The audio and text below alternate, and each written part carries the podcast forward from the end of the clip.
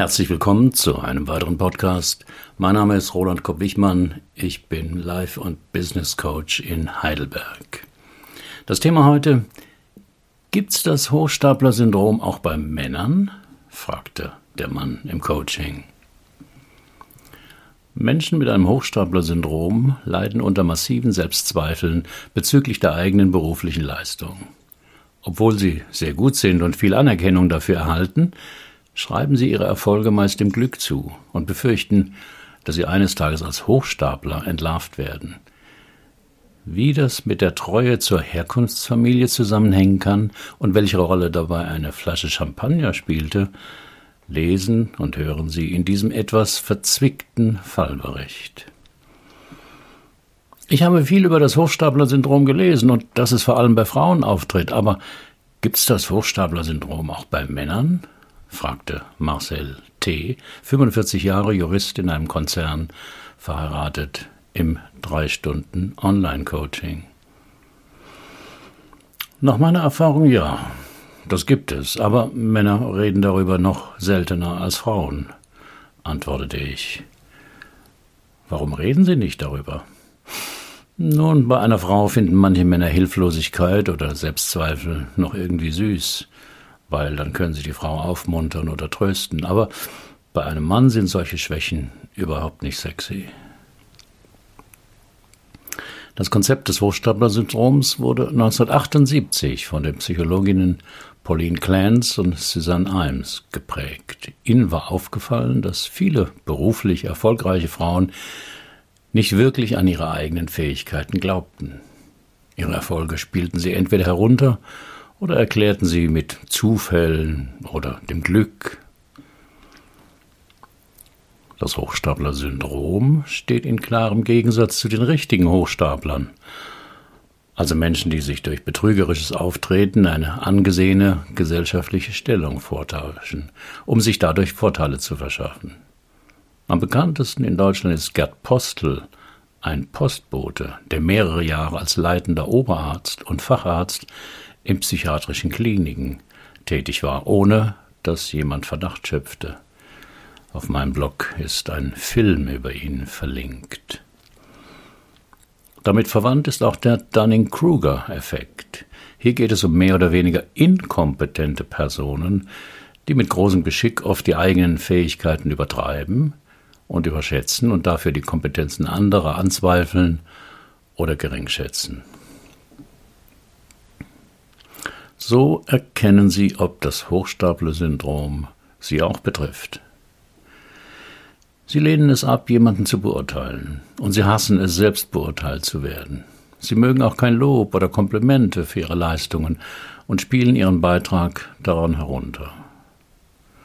Sie ertappen sich oft bei der Angst, dass Sie auffliegen und könnten und Menschen, die Ihnen wichtig sind, herausbekommen, dass Sie viel weniger können, als diese glauben.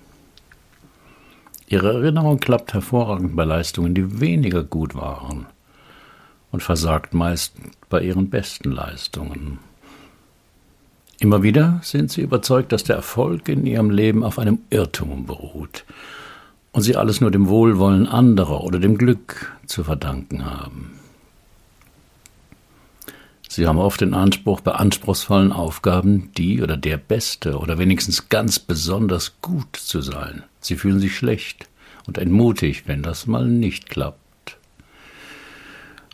Obwohl sie noch nie bei einer Prüfung oder einer schwierigen Aufgabe versagt haben, überfällt sie diese Angst immer wieder. Zudem glauben sie, dass sie in fast allen Bereichen ihres Lebens viel mehr hätten erreichen müssen. Wenn ihnen etwas gelungen ist und ihre Leistung anerkannt wird, beginnen sie zu zweifeln, ob sie das Erreichte auch wiederholen könnten. Privat oder beruflich haben sie öfters Angst, dass die anderen merken, wie wenig sie eigentlich wirklich wissen und können. Gelingt ihnen doch etwas besonders gut, spielen sie ihren Beitrag dazu herunter. Sie glauben, dass sie ihre gegenwärtige Position oder ihren Erfolg nur dem Umstand verdanken, dass sie zur richtigen Zeit am richtigen Platz waren oder die richtigen Leute kannten. Haben Sie sich ein Stück wiedererkannt? Dann erfahren Sie hier, was es damit auf sich hat. Wie kann sich ein Hochstapler-Syndrom entwickeln? Welche Rolle spielt die intellektuelle Leistung in Ihrer Familie? fragte ich Marcel T. Hm, Im Grunde gar keine. Mein Vater war von Beruf Schweißer und las die Zeitung mit den großen Überschriften. Meine Mutter war Schneiderin und hatte nur Modezeitschriften abonniert. Ich war immer ziemlich gut in der Schule, was mein Vater aber stets herunterspielte. Für ihn zählte nur Arbeit, die man mit den Händen verrichtete.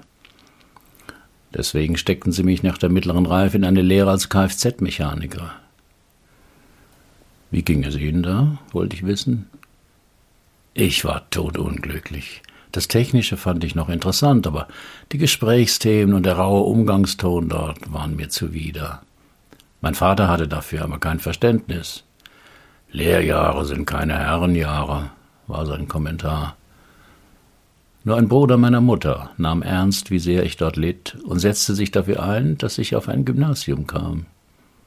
Dort gefiel es mir, aber ich fühlte mich unter den anderen Schülern unwohl, weil ich in diesem gutbürgerlichen Umfeld die Berufe meiner Eltern verschweigen wollte, was auch klappte und für meinen Vater war das anscheinend wie ein Verrat an seinen Lebensprinzipien von ehrlicher Arbeit. Das Hochstapler-Syndrom hat nicht eine bestimmte Ursache. Wie viele Persönlichkeitsmerkmale kann es sich als Reaktion auf verschiedene interne oder externe Faktoren entwickeln.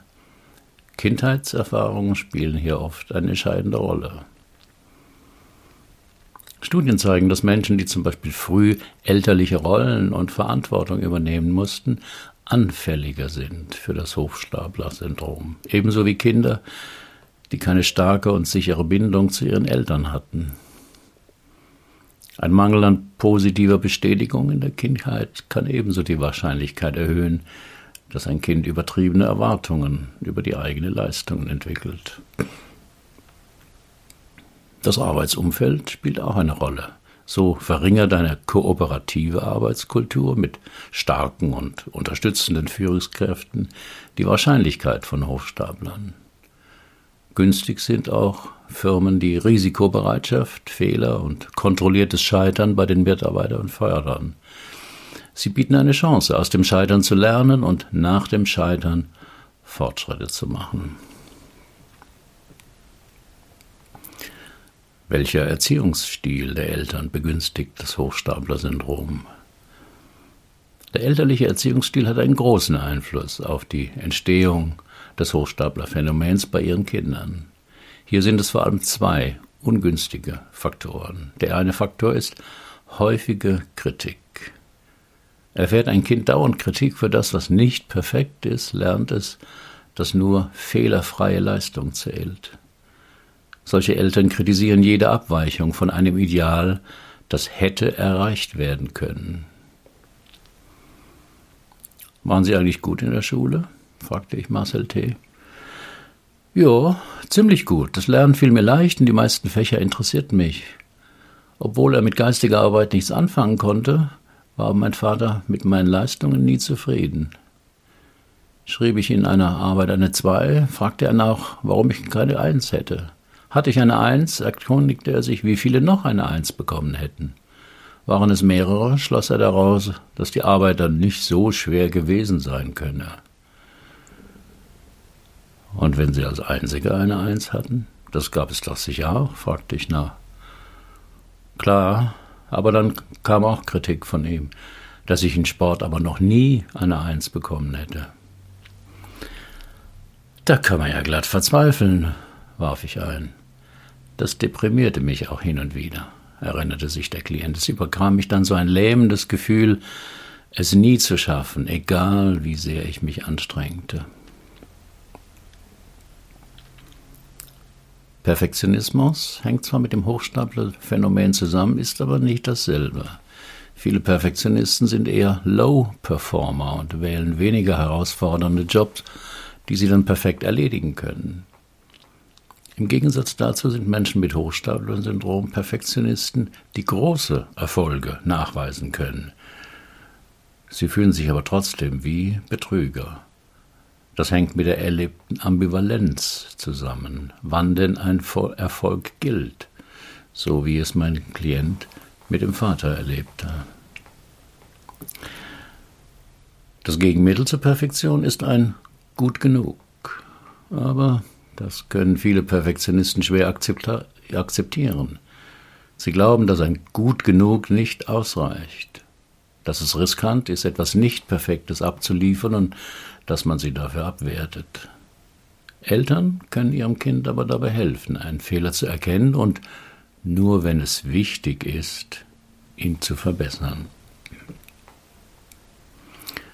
Der zweite Erziehungsstil, der Hochstaplergefühle begünstigen kann, ist allgemeines Lob ohne Details zu nennen.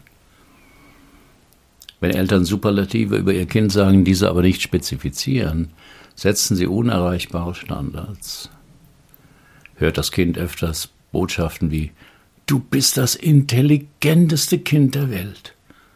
Aus dir wird mal ein zweiter Mozart. Keiner kann so tolle Bilder malen wie du. Dann spüren Kinder die hohen Erwartungen der Eltern und versuchen meistens ihnen gerecht zu werden. Besser ist es, Besonderheiten im Verhalten des Kindes zu loben. Ich habe gesehen, dass du gestern Abend noch mit dem Hund draußen warst, ohne dass ich etwas gesagt habe. Das hast du gut gemacht. Wenn Eltern mehr die Mühe statt das Ergebnis loben, kann das dazu beitragen, das Selbstvertrauen eines Kindes zu stärken. Zum Beispiel, mir ist aufgefallen, dass du viel Zeit und Mühe in das Puzzle gesteckt hast, und obwohl viele Teile fast gleich aussehen, hast du herausbekommen, wo jedes Puzzleteil hingehört. Du hast wirklich Ausdauer. Hast dir Spaß gemacht? Wie war das denn, wenn Sie mal keine tolle Note nach Hause brachten? fragte ich. Das war ziemlich schlimm für mich, berichtete Marcel T. stockend. Meistens versuchte ich die schlechten Noten, und da reden wir von einer Drei, vor meinem Vater zu verbergen. Ich behauptete dann, dass die Arbeit noch nicht zurückgegeben wurde.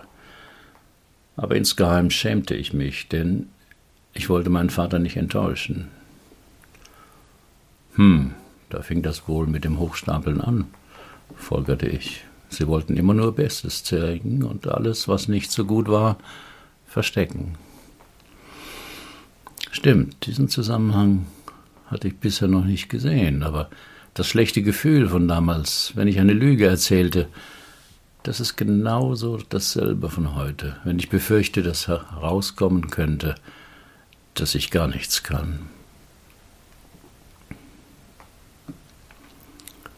Vom Wahren und Falschen selbst. Der Psychoanalytiker Heinz Kohut glaubt, dass Kinder, um eine Identität und ein stabiles Selbstwertgefühl zu entwickeln, ein Umfeld brauchen, in dem auf ihre Gefühle und Bestrebungen eingegangen wird und sie respektiert werden. Dass Kinder Spiegelung brauchen, eine solche bejahende Atmosphäre ermöglicht die Entwicklung eines kohärenten Selbstbewusstseins mit einem stabilen Selbstwertgefühl. Wenn die Bestätigung des Selbst fehlt, kann das Kind diesen Mangel kompensieren, indem es versucht, einem idealisierten Bild zu entsprechen, das ihm die für das Selbstwertgefühl notwendige Bestätigung durch andere verschafft. Das Selbstwertgefühl, das durch diese Bestätigung entsteht, ist jedoch brüchig, da es auf einem falschen Selbst beruht. Hieraus folgen Wechselbäder zwischen Grandiosität auf der einen Seite, wenn Bewunderung von anderen zu erwarten ist, und Scham und Gefühlen der Wertlosigkeit auf der anderen Seite, wenn die Bestätigung ausbleibt. Menschen mit Hochstapler-Syndrom wollen also unbedingt höchste Leistung bringen, um das Lob zu bekommen, das sie brauchen, um sich gut mit sich zu fühlen. Gleichzeitig wollen sie sich vor Kritik schützen, da ihr Selbstwertgefühl nicht gut verinnerlicht ist und größtenteils aus dem Feedback anderer abgeleitet wird. Deswegen erscheinen sie sowohl lobbedürftiger als auch kritikempfindlicher zu sein als andere. Wie erleben Sie denn genau das Hochstapler-Syndrom? fragte ich den Klienten. Nun, ich stelle zum Beispiel in Meetings keine Fragen, weil ich Angst habe, falsch zu liegen oder dumm zu wirken, wenn ich eine Antwort nicht gleich verstehe. Ich versuche möglichst erst alle Informationen oder Fähigkeiten zu sammeln, bevor ich mit einer Aufgabe beginne. Fällt das den anderen auf? Ja, doch, manchmal schon. Meine Führungskraft ermuntert mich immer wieder, mich bei Fachdiskussionen mehr zu beteiligen. Sie meint, dass ich doch am tiefsten in der Materie drinstecke und mehr darüber weiß als die anderen, aber oft am wenigsten sage, erzählte der Klient. Ganz schlimm ist es, wenn ich irgendwo feststecke und nicht weiter weiß. Da beneide ich andere, die dann einfach zu einem Kollegen gehen und um Rat fragen. Ich kann selten um Hilfe bitten, da ich beweisen will, dass ich es allein schaffen kann. Das sind jetzt berufliche Situationen. Gehen Sie es denn in Ihrem Privatleben entspannter an? fragte ich. Hm, nicht wirklich. Ich versuche in möglichst allen Aspekten meines Lebens erfolgreich zu sein und keinen Raum für Misserfolge zu leisten. Wenn ich mich nicht hundertprozentig erfolgreich fühle, bin ich schnell frustriert und schwer zu ertragen. Ich war ziemlich geschockt, wie gnadenlos da jemand mit sich umging und bekam eine Ahnung, welchem brutalen Druck mein Klient in seiner Kindheit ausgesetzt war. Und es machte mich etwas traurig zu sehen, wie er das Werk seiner Eltern fortsetzte. Ich musste jetzt aufpassen, dass das Coaching nicht an seinen überhöhten Ansprüchen scheiterte. Was wollen Sie denn jetzt hier in diesem Coaching? Fragte ich deshalb. Ich weiß eigentlich, dass diese Ängste als Hochstapler entlarvt zu werden Quatsch sind. Aber sie verfolgen mich und machen mein Leben total anstrengend. Ich will, dass sie mir helfen, dass diese Ängste ein für allemal verschwinden. Im Coaching, zumal wenn es nur drei Stunden dauert, ist es wichtig, sich auf ein Anliegen zu einigen, das eine gewisse Erfolgswahrscheinlichkeit hat. Das Anliegen von Marcel T. gehörte nicht dazu. Ich musste ihn enttäuschen. Hm, ihre Ängste ein für alle Mal verschwinden zu lassen, ich glaube, das klappt nicht. Sie haben diese Ängste seit rund 40 Jahren und leben ja irgendwie damit. Die werden wir in drei Stunden nicht wegkriegen. Die Enttäuschung war dem Klienten deutlich anzusehen. Er sagte etwas in sich zusammen und sagte mit kläglicher Stimme, aber Sie sind meine letzte Hoffnung. Ich habe schon drei Coachings gemacht, auch eine Verhaltenstherapie, sogar Hypnose habe ich probiert. Aber das hat alles nicht viel gebracht. Und in Ihren Klientengeschichten finden Sie doch auch immer eine Lösung. Naja, eine Lösung finden wir vermutlich schon nur nicht die, die ihnen vorschwebt, dass ihre Ängste weggezaubert sind, versuchte ich zu relativieren. Aber wenn die Ängste nicht weggehen, geht mein Leben immer so weiter und das halte ich nicht mehr lange aus. Wenn der Chef mir eine Mail schreibt, dass ich in sein Büro kommen soll, denke ich sofort, dass es jetzt passiert ist, dass er mich rausschmeißt. Ich erschrecke sogar, wenn ein Streifenwagen im Rückspiegel hinter mir auftaucht. Die suchen dich, denke ich. Das ist doch alles nicht mehr normal. Es muss doch etwas geben, wie ich diese idiotischen Ängste loswerde.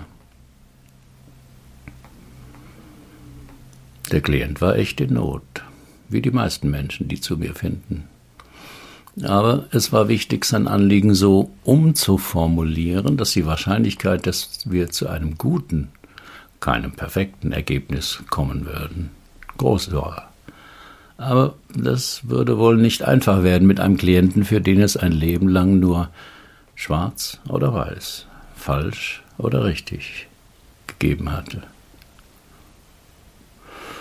Also, wie gesagt, ihre Ängste ein für alle Mal verschwinden lassen, das wird wohl nicht klappen. Aber wären Sie denn daran interessiert zu erfahren, warum Ihre Ängste überhaupt auftreten und das immer wieder?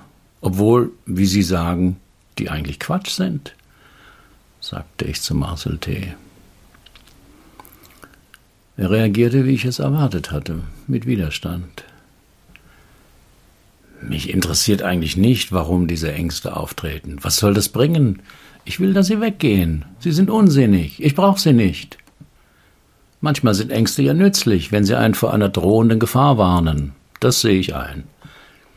Aber meine Ängste warnen mich vor nichts. Sie treiben mich nur dazu, immer Höchstleistungen zu vollbringen, damit ich nicht entlarvt werde als ahnungsloser Nichtsnutz. Aber selbst wenn ich Höchst Höchstleistungen erbringe, sind die Ängste ja da. Je erfolgreicher ich beruflich werde, umso öfter und schlimmer kommen sie.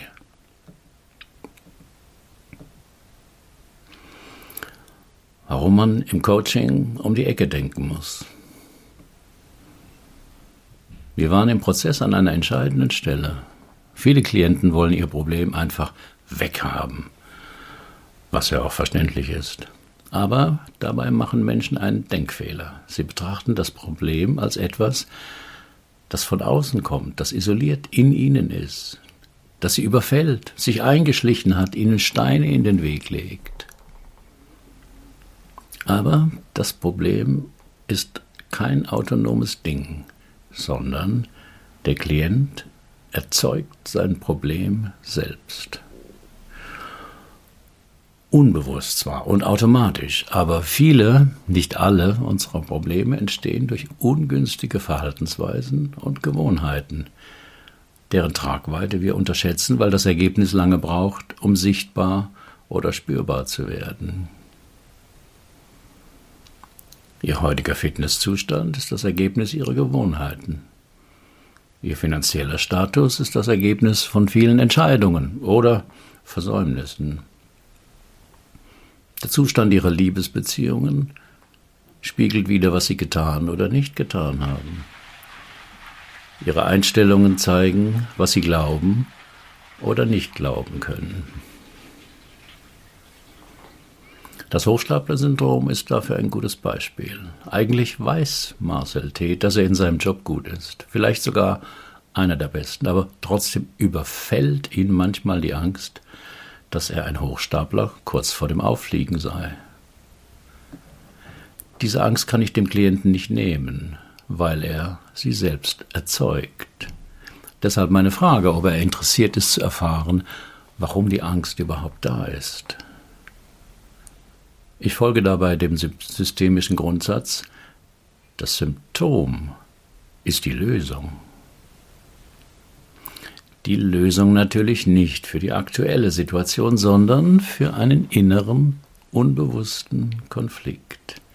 Für die aktuelle Situation ist die Angst des Klienten, als Hochstapler entlarvt zu werden, höchst unsinnig und quälend.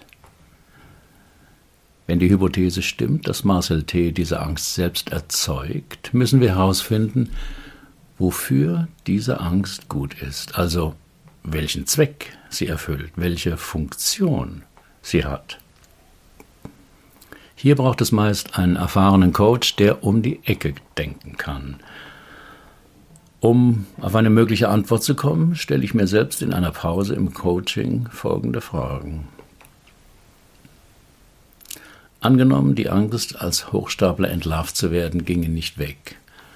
Was würde der Klient dann in der Folgezeit vielleicht tun?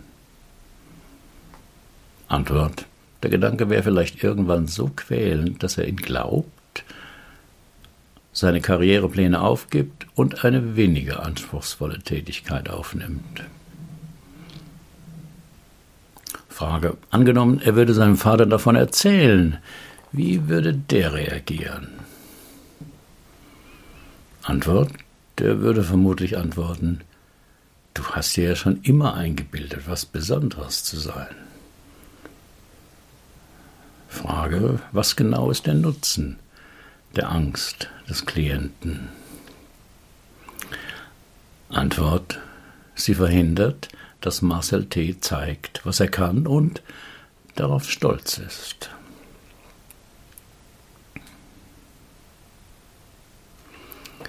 Über diese Fragen kam ich zu der Hypothese, dass das hartnäckige Festhalten an der Hochstapler-Idee vielleicht etwas damit zu tun hatte, dass der Klient sich ja den Plänen seines Vaters, Kfz-Schlosser zu werden, mit Unterstützung seines Onkels widersetzt hatte, und zwar erfolgreich. Er machte Abitur und studierte Jura. Was sagt eigentlich Ihr Vater zu Ihrer Karriere, wollte ich wissen. Er vermeidet das Thema und ich mittlerweile auch. Warum? Hm, einmal, weil es ihn nicht interessiert und außerdem, weil er es nicht so anerkennen kann. Vor Jahren, als ich Leiter der Rechtsabteilung wurde, verkündete ich aufgeregt die Nachricht bei einem Besuch meiner Eltern. Ich dachte, dass sie sich freuen würden und hoffte insgeheim auch auf etwas Anerkennung, denn der Weg dahin war nicht einfach gewesen. Und wie war die Reaktion? fragte ich, nichts Gutes ahnend. Mein Vater sagte nur etwas spöttisch. Ach, dann bist du ja jetzt Chef der Rechtsverdreherabteilung. Als ich Marcel T. fragte, wie es ihm nach dieser Antwort gegangen sei, fing er an, seinen Vater zu verteidigen. Der würde es nicht so meinen und habe da wohl einen schlechten Tag gehabt. Ich vermutete aber, dass die Bemerkung meinen Klienten doch sehr getroffen und gekränkt haben musste. Aber auch auf mein Nachfragen fuhr Marcel T. fort, den Vater in Schutz zu nehmen.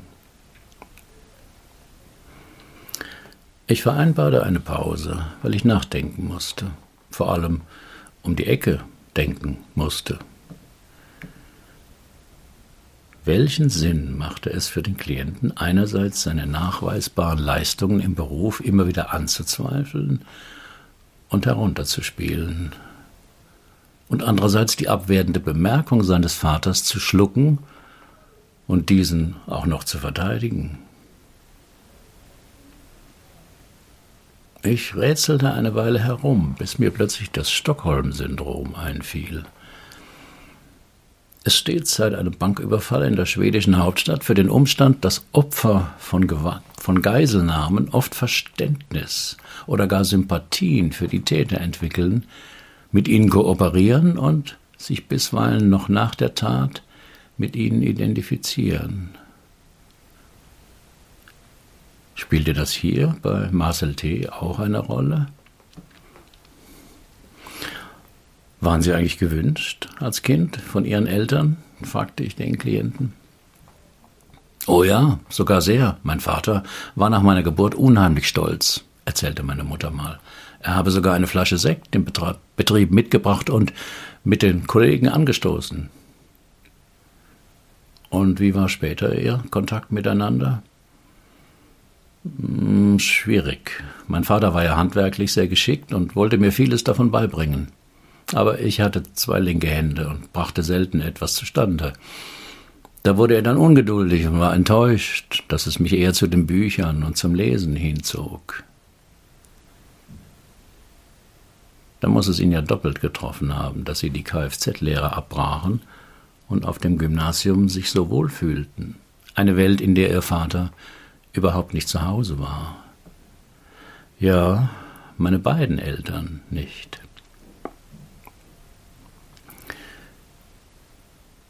Wie vermeintliche Schuld, Loyalität und Selbstsabotage zusammenhängen.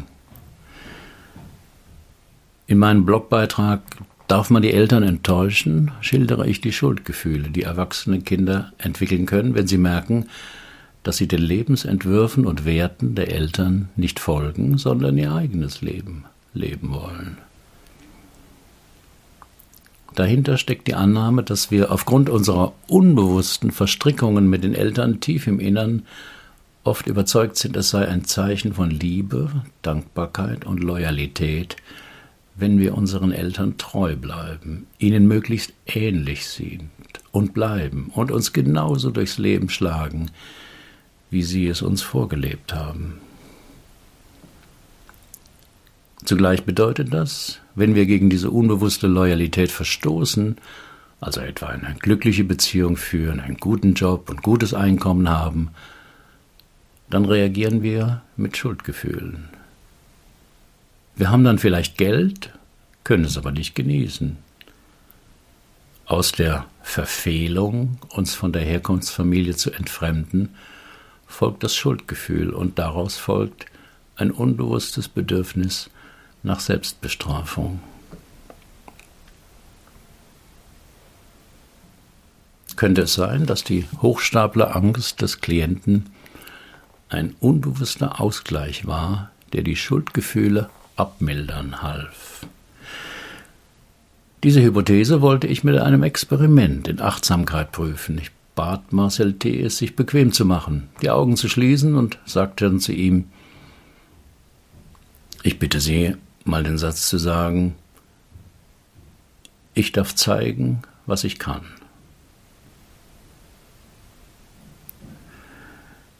Diese Experimente in Achtsamkeit bieten dem Klienten die Möglichkeit, seine innere Selbstorganisation zu erforschen. Selbstorganisation ist, der, ist das dynamische Prinzip, das der Entstehung, Erhaltung und Entwicklung von lebenden Systemen zugrunde liegt. Konkret interessiert mich in diesem Fall, wie Marcel T. sich innerlich organisiert, dass er zwar wusste, dass er kein Hochstapler war, und er sich gleichzeitig schlecht von diesen Gedanken distanzieren konnte. Zurück zu dem Experiment mit dem Satz, den Marcel T. sagen sollte. Ich wähle immer wahre Sätze aus oder Sätze, die Tatsachen beschreiben. Die vom Klienten beobachtete innere Reaktion liefert dann Hinweise auf den zugrunde liegenden Konflikt. Bei einem innerlich von den Eltern abgelösten Erwachsenen würde ich eine neutral zustimmende Reaktion ohne große Gefühle erwarten. Also so etwas wie Ja, stimmt. Doch Marcel T. erlebte etwas anderes. Schon als ich den Satz von Ihnen hörte, bekam ich eine unerklärliche Angst, die mir so über den Rücken kroch. Und dann dachte ich, nein, das geht nicht. Warum dürfen andere nicht sehen, was sie können? fragte ich, obwohl ich die Antwort schon ahnte.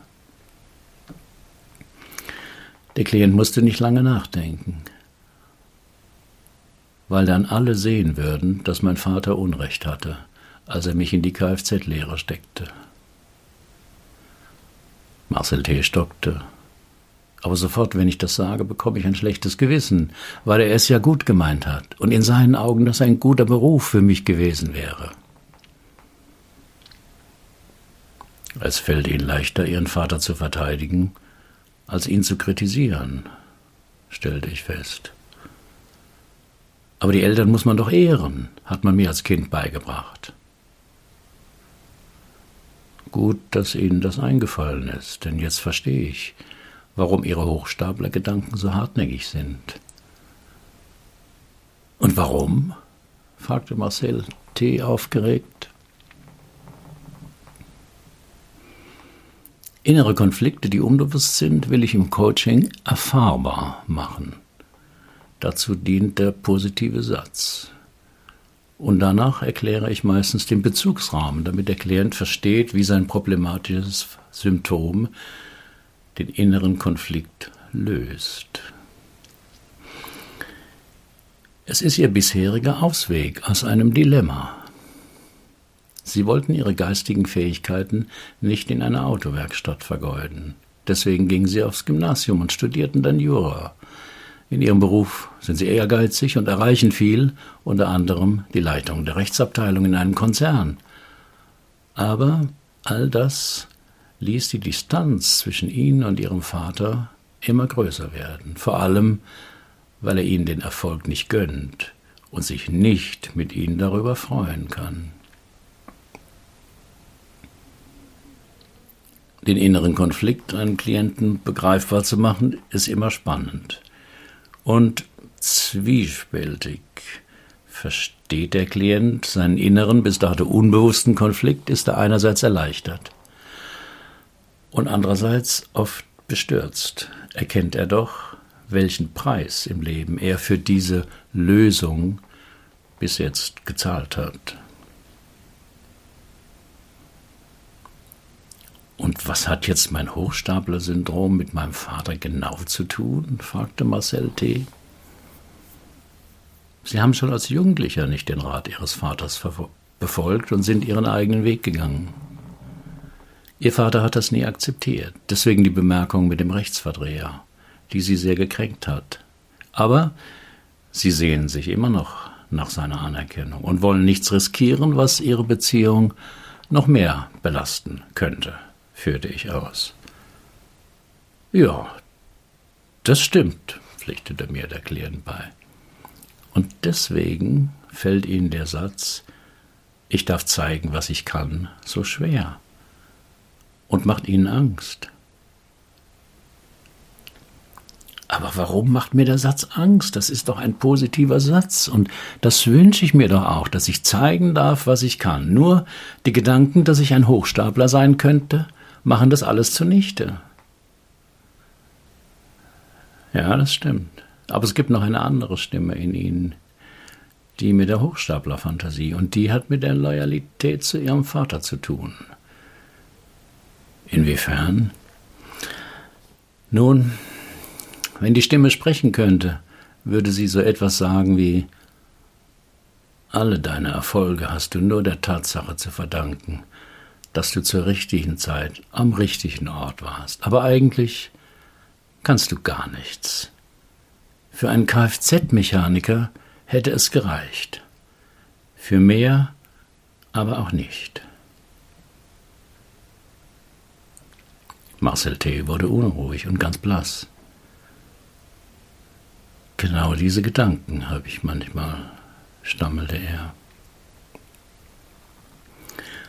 Äußerlich sind sie ihren Weg gegangen, haben eine steile Karriere gemacht, aber innerlich sind sie sehr loyal zu ihrem Vater, den sie nicht spüren lassen wollen, dass er sich in ihnen gründlich getäuscht hat. Und diese Zwickmühle löst das Hochstapler-Syndrom. Sie können sehr viel, haben viel erreicht, bezweifeln aber gleichzeitig, dass es ihre Leistung ist. Auf diese Weise geben sie ihrem Vater immer wieder recht und können ihm ein treuer Sohn bleiben. Wir machten eine Pause, denn die letzte halbe Stunde war emotional anstrengend gewesen für Marcel T. Es geht ja in meinem Coaching nicht primär um intellektuelle Einsicht, sondern um ein tiefes emotionales Begreifen des Konflikts. Und das strengt an, will immer erst einmal verdaut werden. Wie geht es Ihnen? Wie fühlen Sie sich? fragte ich den Klienten nach der Pause. Erschöpft, aber irgendwie auch klarer, war seine Antwort. Aber wie löse ich mich jetzt aus dieser Loyalität? Mein Vater ist schon vor vielen Jahren gestorben. Im Unterschied zu vielen systemischen Ansätzen ist mein Coaching nicht lösungsorientiert, jedenfalls nicht in dem Sinn, dass ich eine Lösung vorschlage. Ich deute höchstens in eine bestimmte Richtung, in der die Lösung liegen könnte. Deshalb sagte ich zu Marcel T., ich glaube, dass es darum geht, dem Hochstaplerteil in Ihnen nicht so viel Raum zu geben. Denn er ist es ja, der Sie durch eine falsche Loyalität an Ihren Vater bindet. Es wäre besser, Sie würden dem Teil in Ihnen, der weiß, dass er sehr gut ist, mehr Freiraum geben und mit ihm Ihre Erfolge feiern, statt anzuzweifeln. Und wie stelle ich das an? Lassen Sie sich was einfallen, lachte ich.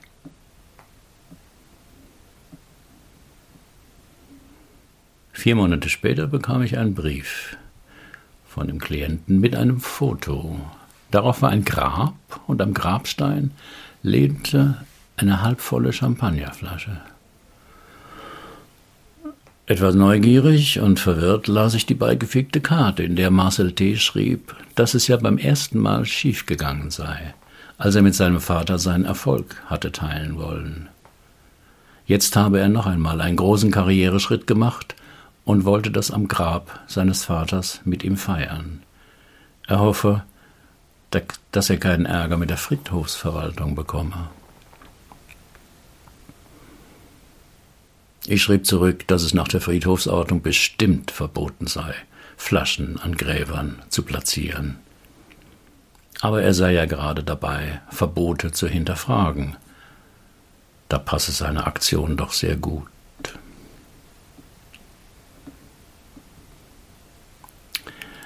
Auf meinem Blog finden Sie weitere Berichte aus meiner Coaching-Praxis. Alle Berichte sind real, aber so verfremdet, dass ein Rückschluss auf meine Klienten nicht möglich ist und die Vertraulichkeit gewahrt bleibt. Haben Sie auch ein Problem, das Sie bisher nicht lösen konnten? Dann buchen Sie auch ein 3-Stunden-Coaching oder mein Online-Seminar Lebensthemen klären. Wir finden die Lösung dort, wo Sie noch nie gesucht haben. Sind Sie Coach oder arbeiten Sie intensiv mit Menschen und wollen lernen, auch so zu coachen? Ich biete eine Fortbildung an zu diesem Ansatz. Alle Informationen zum Coaching und der Fortbildung finden Sie auf meinem Blog. Herzlichen Dank für Ihre Aufmerksamkeit. Bis zum nächsten Mal.